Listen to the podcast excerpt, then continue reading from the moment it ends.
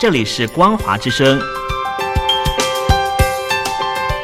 听众朋友，从现在开始，请您一起来关心最近发生的新闻事件。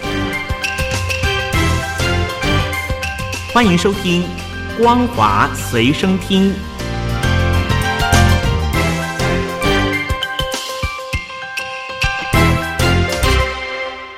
各位听众朋友，您好，欢迎收听本节的《光华随身听》，我是老谷。首先带您关心，香港警方大动作拘捕五十三名泛民派人士，指涉颠覆国家政权、违反港区国安法。泛民党派稍早举行记者会，谴责警方的拘捕行动是打压异己、与民意对抗，意在制造白色恐怖。北京中央驻港联络办公室则表态支持警方依法拘捕泛民主派人士。泛民党派下午举行记者会，与会的多名民主派人士都强调，立法会否决财政预算案，特首两度解散立法会后要辞职，都名列在基本法的法规。然而，如今港区国安法已成万能钥匙，泛民人士呼吁港人必须团结。此外，警方大规模拘捕泛民人士，反映出政府正在运用国安法打压异己，将和平参与公共事务的权利扭曲成罪行，严重践踏基本法赋予港人的基本人权。中国河北省日前爆发新冠肺炎本土疫情后持续严峻，官方宣布进入战时状态。爆出疫情的石家庄市、邢台市已经实施高度封管。即刻展开全员强制核酸检测，试图阻断传播。预计将检测超过一千八百万人次。截至一月五号为止，河北短短四天就冒出二零一九冠状病毒疾病确诊病例三十九例，无症状感染者七十八人，约为中国大陆最严重的疫区。中国疾病预防控制中心专家组以及国家卫生健康委员会高级别专家组。昨天都已经抵达石家庄以及邢台。根据中国媒体的报道，中国国家卫健委主任马晓伟日前指导疫情防控工作时指出，力争三到四天完成疫情发生地全员核酸检测。而公开的资料显示，石家庄现有常住人口约一千一百零三万人，邢台市也有七百三十九万余人，两市全民检测将会超过一千八百万人。隶属中共广东省委宣传部的南方网昨晚报道，广东省疾控中心从一例新加坡境外引入的南非籍二零九冠状病毒疾病病例的筛检中，分离出南非变种病毒。根据报道，这名五十五岁的南非籍男性为航空公司的飞行员，二零二零年十二月八号晚间从新加坡入境到广州，经过采集鼻咽试纸进行核酸检测，结果为阳性。随后由负压救护车转运至广州市第八人民医院进一步隔离治疗。根据报道表示，这名患者入境以来均受到闭环管理，也就是隔离式的治疗，目前也还在住院治疗当中。近几个月来，英国以及南非都发现新的变种病毒，导致染疫病例的激增。南非变种病毒不同于其他的变种病毒，是因为南非变种病毒用来感染人类细胞的重要棘蛋白中有多个突变。南非的变种病毒病毒载量也较高，这也就意味着病患体内的病毒粒子浓度更高，可能有助于病毒更快速的传播。中国外送员悲歌再添一曲，外卖平台饿了么。旗下的一名北京外送员，半个月前在配送途中猝死。饿了么事后强调无雇佣关系，而基于人道主义，愿给家属赔偿人民币两千元。报道引述北京市众民律师事务所律师赵建立表示，韩信外送员与平台方之间存在劳动关系，平台方表面上是资讯提供者，提供资讯给用餐者。供餐者以及外送员，但实质上是利用平台的优势，把自己定位是资讯媒合方，规避了劳动合同法的规定。他认为，虽然该名外送员与平台并非完全对应劳动合同法中的所规定的劳动关系形成，但并不能以此否定与平台之间的管理与被管理的关系。赵建立呼吁，有关部门需要在司法上明确外送员、网约工以及用工平台之间的劳动关系定位，将外送员的保障问题纳入立法计划。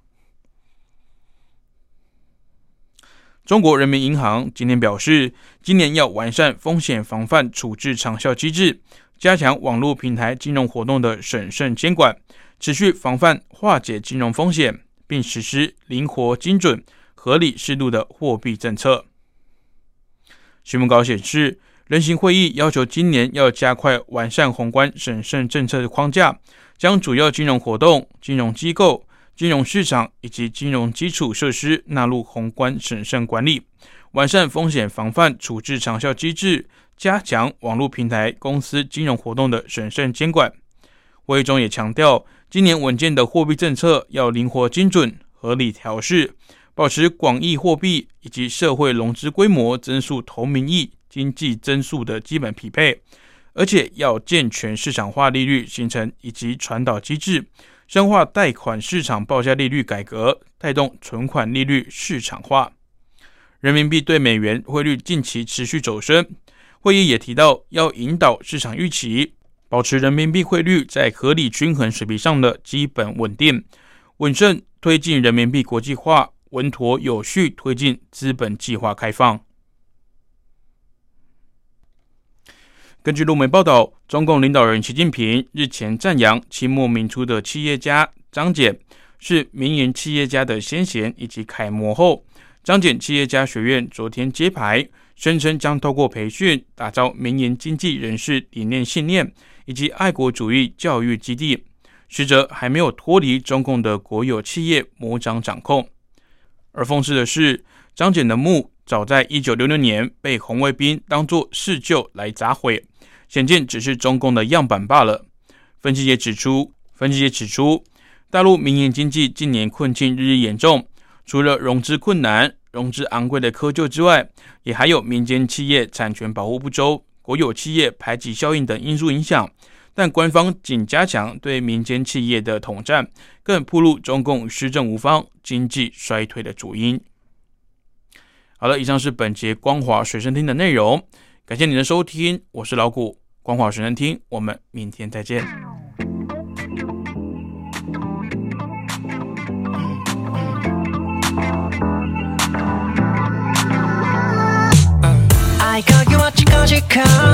ポストに入れといてな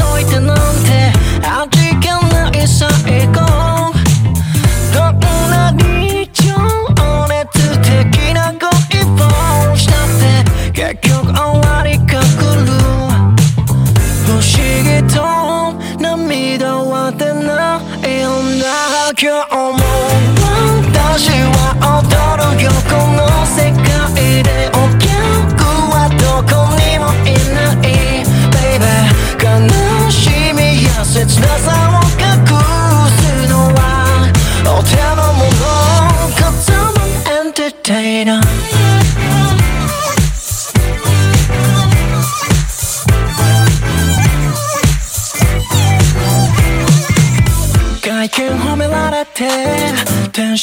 げちゃうような安い女じゃない。帰